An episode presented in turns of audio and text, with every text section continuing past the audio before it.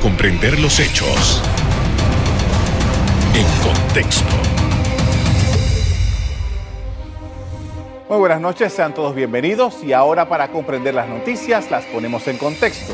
En los próximos minutos hablaremos de cómo se prepara Panamá para adquirir la vacuna que combatirá COVID-19 y de otras actividades diplomáticas que se adelantan en el país. Para ello, nos acompaña la viceministra de Asuntos Multilaterales y de Cooperación del Ministerio de Relaciones Exteriores, Erika Moinés.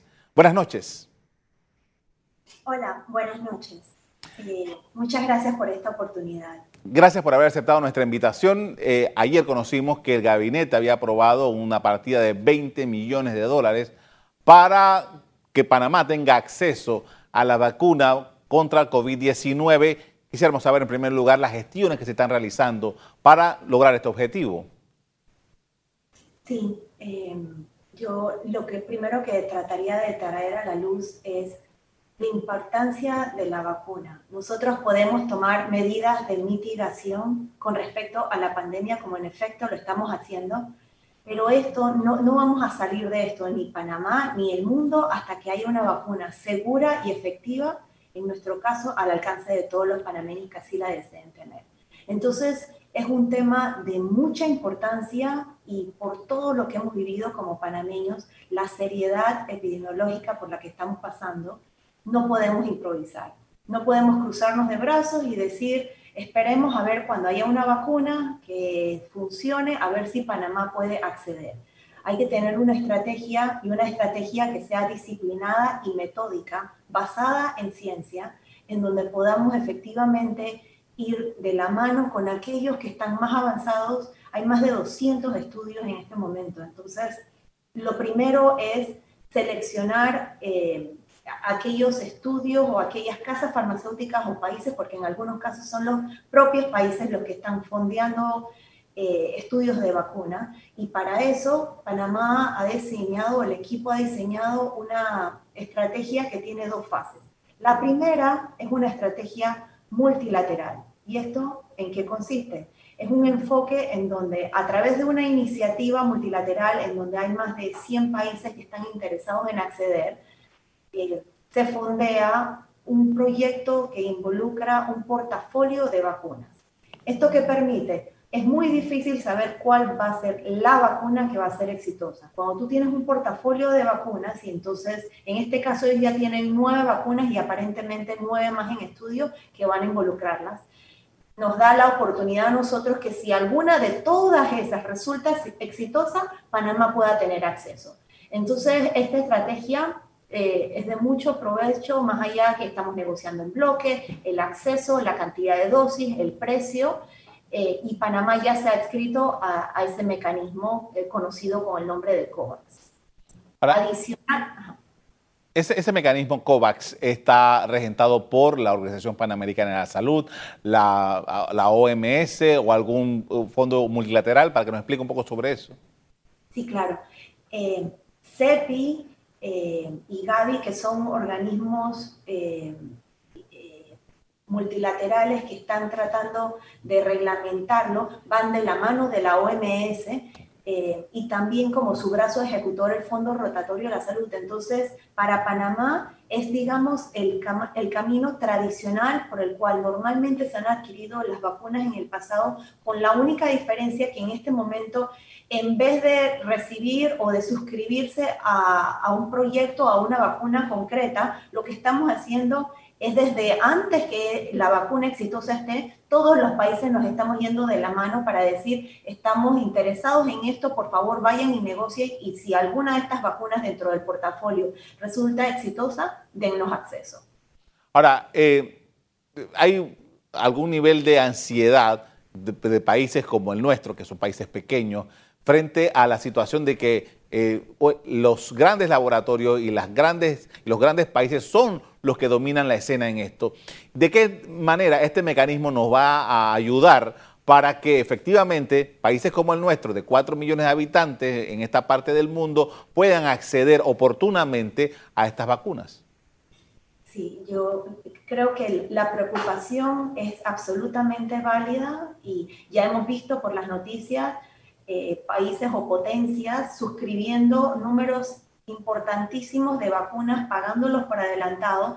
Entonces, la estrategia de Panamá, además de este enfoque multilateral, hay también un enfoque bilateral, en donde directamente con las principales casas farmacéuticas que están más adelantadas, ya se han iniciado negociaciones y se han hecho acercamientos.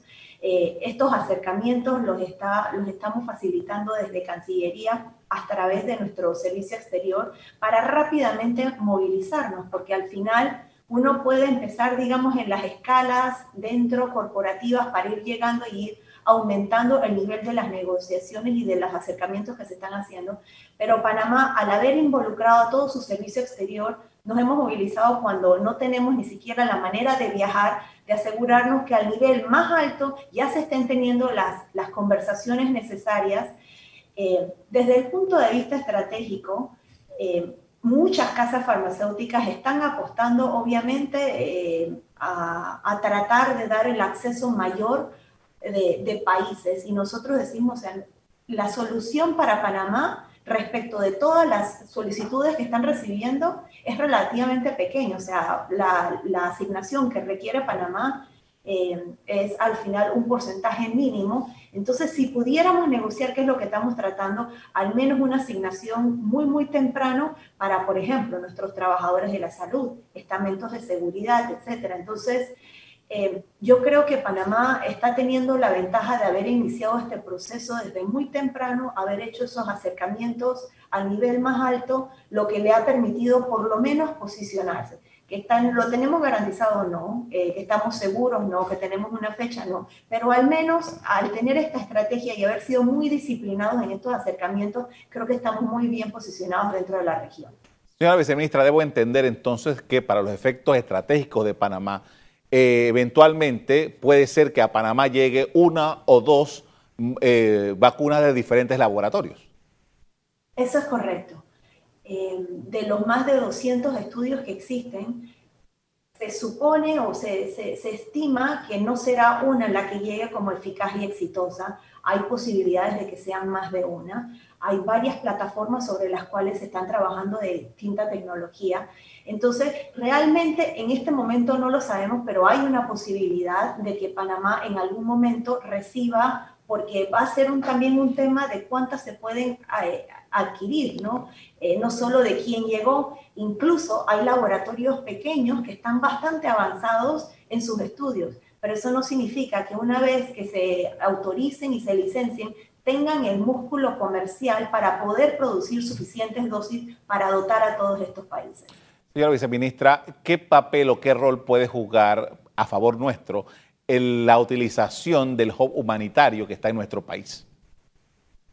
Eh, yo creo que es clave, lo se, ha recalcado mucho en los acercamientos, hay mucho interés eh, desde parte de las Naciones Unidas, eh, también para utilizarlo como hub regional, pero incluso de las mismas farmacéuticas que también están viendo la posibilidad de utilizarlo como un centro de almacenamiento para luego distribución. Panamá obviamente se beneficia teniendo localmente eh, o como siendo uno de los puntos iniciales a donde lleguen estas vacunas porque nos pone una mejor posición al momento de tratar de negociar y de asegurarnos que cierta cantidad de esas dosis queden para la población panameña.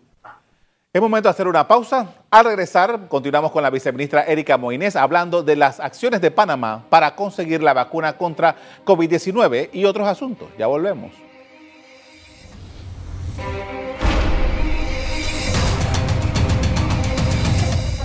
Estamos de regreso en la conversación con la viceministra de Asuntos Multilaterales y de Cooperación del Ministerio de Relaciones Exteriores, Erika Moinés. Y en esta oportunidad quería ah, hacer alusión a lo que mencionaba en su discurso ante las Naciones Unidas el presidente de la República, Laurentino Cortizo, quien eh, le dijo al mundo ayer que eh, la situación esta de COVID que nos ha cambiado la vida a todos plantea la necesidad de cambiar los paradigmas, básicamente el tema de la desigualdad desde el punto de vista diplomático, los esfuerzos que hace Panamá eh, para desarrollar esto y eh, hablando de vacunas casualmente, esta desigualdad, eh, cómo lograr el consenso, las mediaciones necesarias para que efectivamente a la hora de tener esta vacuna sea para todo el mundo.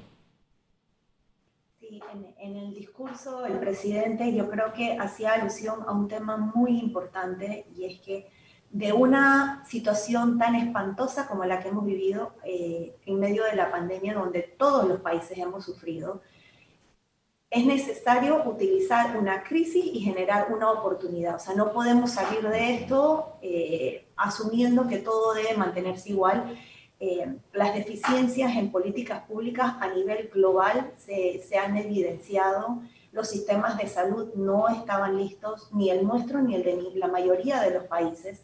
Entonces, eh, evidenciar, por ejemplo, las desigualdades en todo aspecto, eh, que la pandemia realmente le da luz, el que antes no quería reconocerlo ya es imposible. Entonces, eh, es una oportunidad interesante para hacer una transformación profunda en los esquemas en los que estamos acostumbrados a vivir o a desarrollar en donde no se invierte. Por ejemplo, él mencionaba el tema de la tecnología, la innovación, la ciencia, Panamá tiene una trayectoria muy interesante y muy bonita en este campo. Tenemos que meterle más dinero, tenemos que, apegarnos más eh, eh, en vías de prepararnos. Eh, solo el coronavirus nos ha traído ya tres pandemias, esto no va a ser lo último. Entonces, nuevamente, esto tiene que ser una oportunidad para que todos, digamos, aquí nuevamente sentemos al menos las bases para estar preparados. Son políticas de mediano y largo plazo en donde el país se ve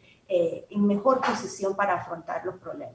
Usted mencionaba en el bloque anterior que parte de la estrategia que ha estado desarrollando Panamá con relación a poder conseguir la vacuna COVID-19 o que combate el COVID-19 es también eh, acercamientos de, tipo bilateral. Hemos visto eh, varias conversaciones que ha tenido el presidente de la República con ejecutivos del gobierno de los Estados Unidos eh, recientemente se anunció que el presidente había estado hablando con el, secretario de Estado Pompeo. Y en fin, así ha habido otras, también hemos tenido visitas.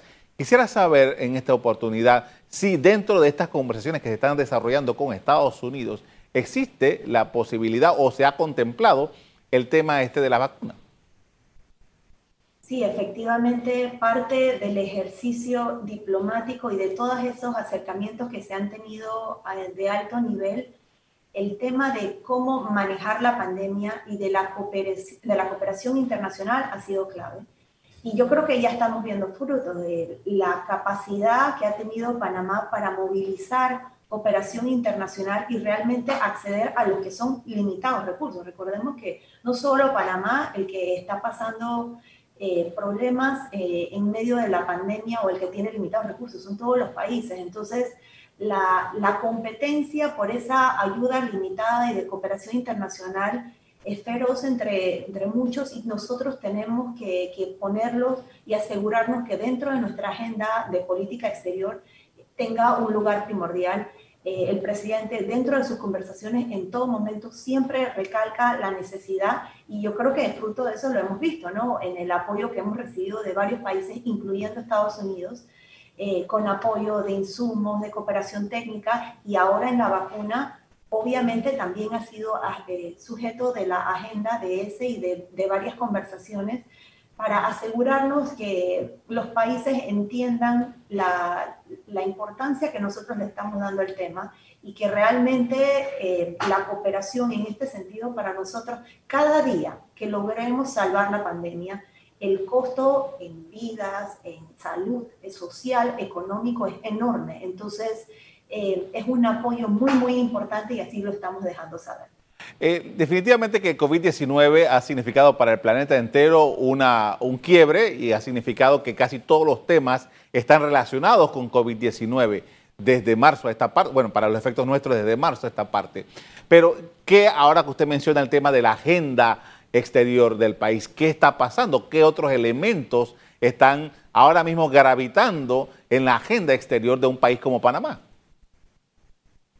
Sí, em, además del, tema de cooperación internacional que como recalcaba yo era importante, em, el rol que Panamá tiene protagónico o que tenía de liderazgo, que es el que estamos tratando de recuperar, em, yo creo que es clave.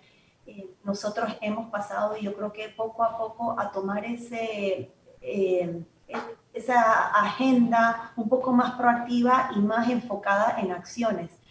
Eh, si el multilateralismo estaba o ha estado en crisis y la gente se ha replanteado cómo lo podemos enfocar de una manera positiva, la apuesta de Panamá es precisamente al compromiso y al accionar, que no nos quedemos en resoluciones vacías, en declaraciones en donde vamos de foro en foro, cada uno hace un discurso maravilloso y luego cuando regresamos a nuestros países no se transforman en políticas públicas, no se transforman en compromisos. Entonces, la, dirección que hemos tomado yo creo que eh, está siendo reconocida paulatinamente en muchos bloques regionales. Nosotros hemos pasado de una actitud muy pasiva en donde Panamá era un país más a ser uno de los países que más se consulta nosotros, no sé, MOEA, Naciones Unidas.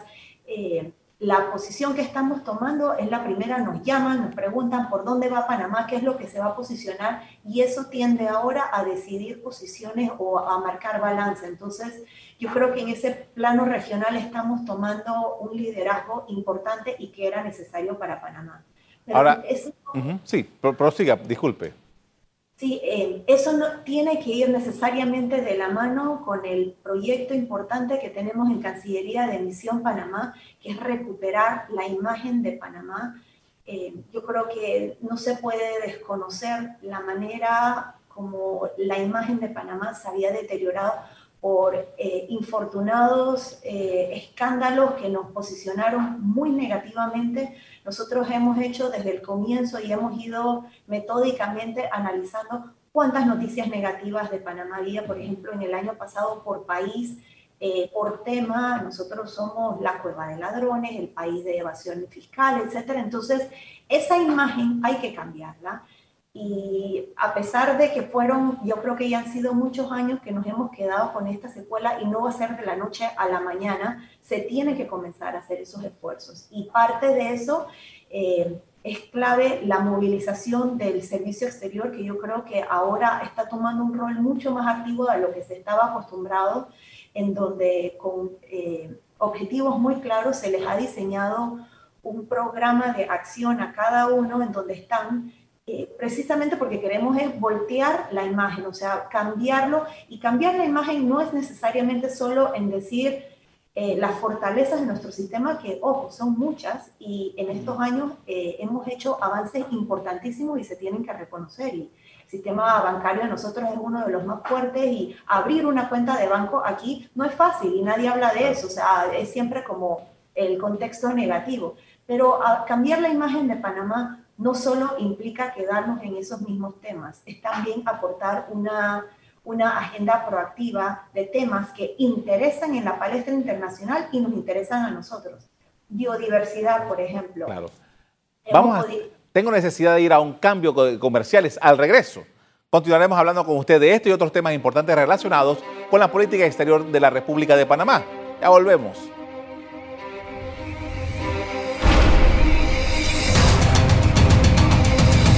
En la parte final estamos de regreso con la viceministra de Asuntos Multilaterales y Cooperación del Ministerio de Relaciones Exteriores, Erika Moinés. Y en esta oportunidad, para terminar lo que veníamos conversando acerca de esta eh, manera de que Panamá está actuando en el campo, hemos, hace unos años Panamá tuvo un papel en un grupo eh, eh, de la región que tenía que ver con los asuntos de Venezuela. Esto eh, no sé si tiene que ver con el tema de, la pandemia, pero estas ah, operaciones eh, han estado un poco, han bajado el perfil. ¿Cuál es la situación de Panamá frente a la región, sus países vecinos? La situación de Panamá, eh, nosotros seguimos como un país muy balanceado, un país muy conciliador eh, creo que somos uno de los pocos dentro de la región, pero estamos apostando a mejorar y fortalecer el diálogo político. En la región latinoamericana y del Caribe también somos muchos y realmente eh, como bloque es un bloque muy importante que se ha desarticulado y tiene que volver a articularse. Tenemos mucho poder y, y podríamos hacer movilizar muchísimos temas, por ejemplo, como el de la vacuna que estamos hablando, pero hay muchos otros. Pero lo que ha habido es un fraccionamiento. Desafortunadamente, la crisis por la que ha estado pasando Venezuela ha, dividido el bloque y ha, ha generado mucho, mucha fractura en los diálogos. Entonces nosotros hemos apostado a primero que todo, volvamos a hablar, volvamos a reunirnos, volvamos a ese diálogo, a esa constante comunicación sobre todos los temas, no, no enfocarnos en uno, sino que tratar de unirnos para que, antes de hablar de integración de cualquier tipo, integración económica, etcétera, lo primero que tiene que haber es un mayor diálogo político articulado. Eh, eh, quisiera saber también, señora viceministra, eh, si la Cancillería panameña tiene alguna incidencia en eh, este diferendo que se ha dado con Costa Rica en cuanto al tema lácteo.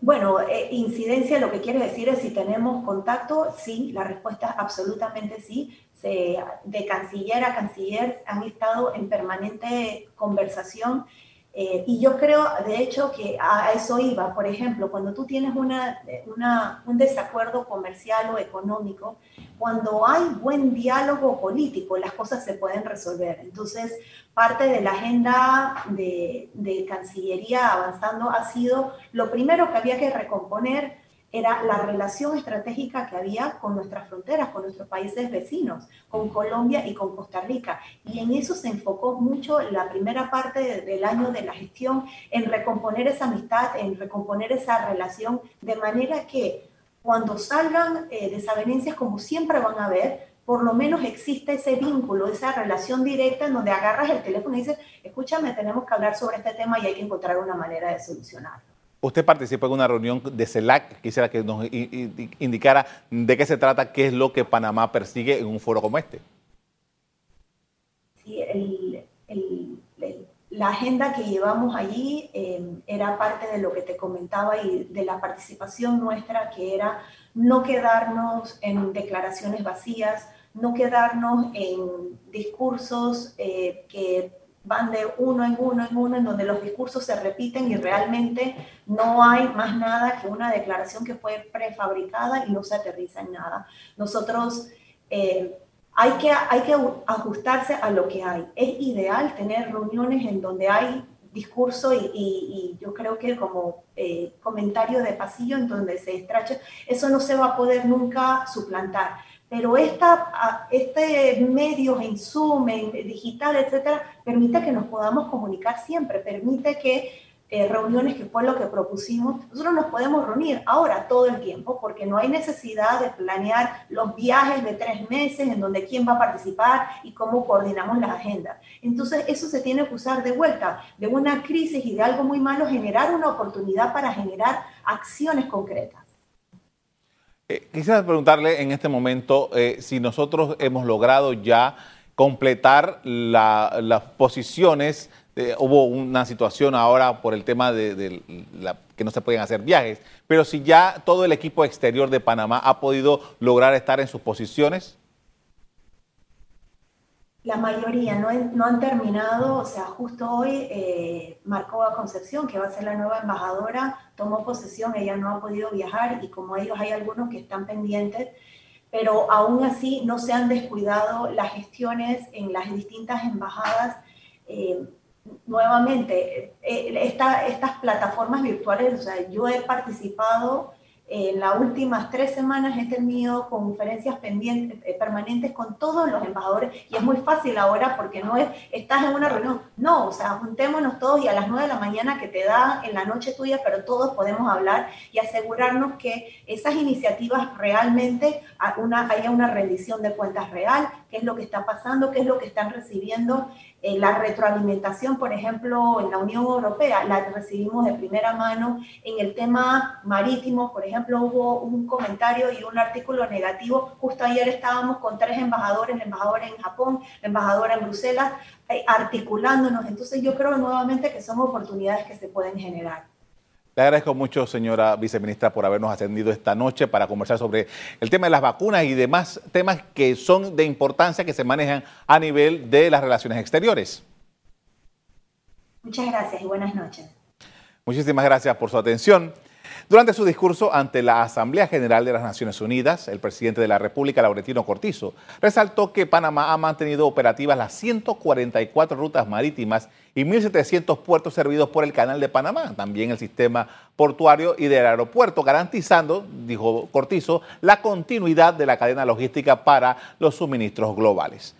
Hasta aquí el programa de hoy. A ustedes les doy las gracias por acompañarnos y les recuerdo que si quieren volver a ver este programa, Búsquelo en el VOD de Cable Onda. En locales, Canal Eco. Me despido invitándolos a que continúen disfrutando de nuestra programación. Buenas noches.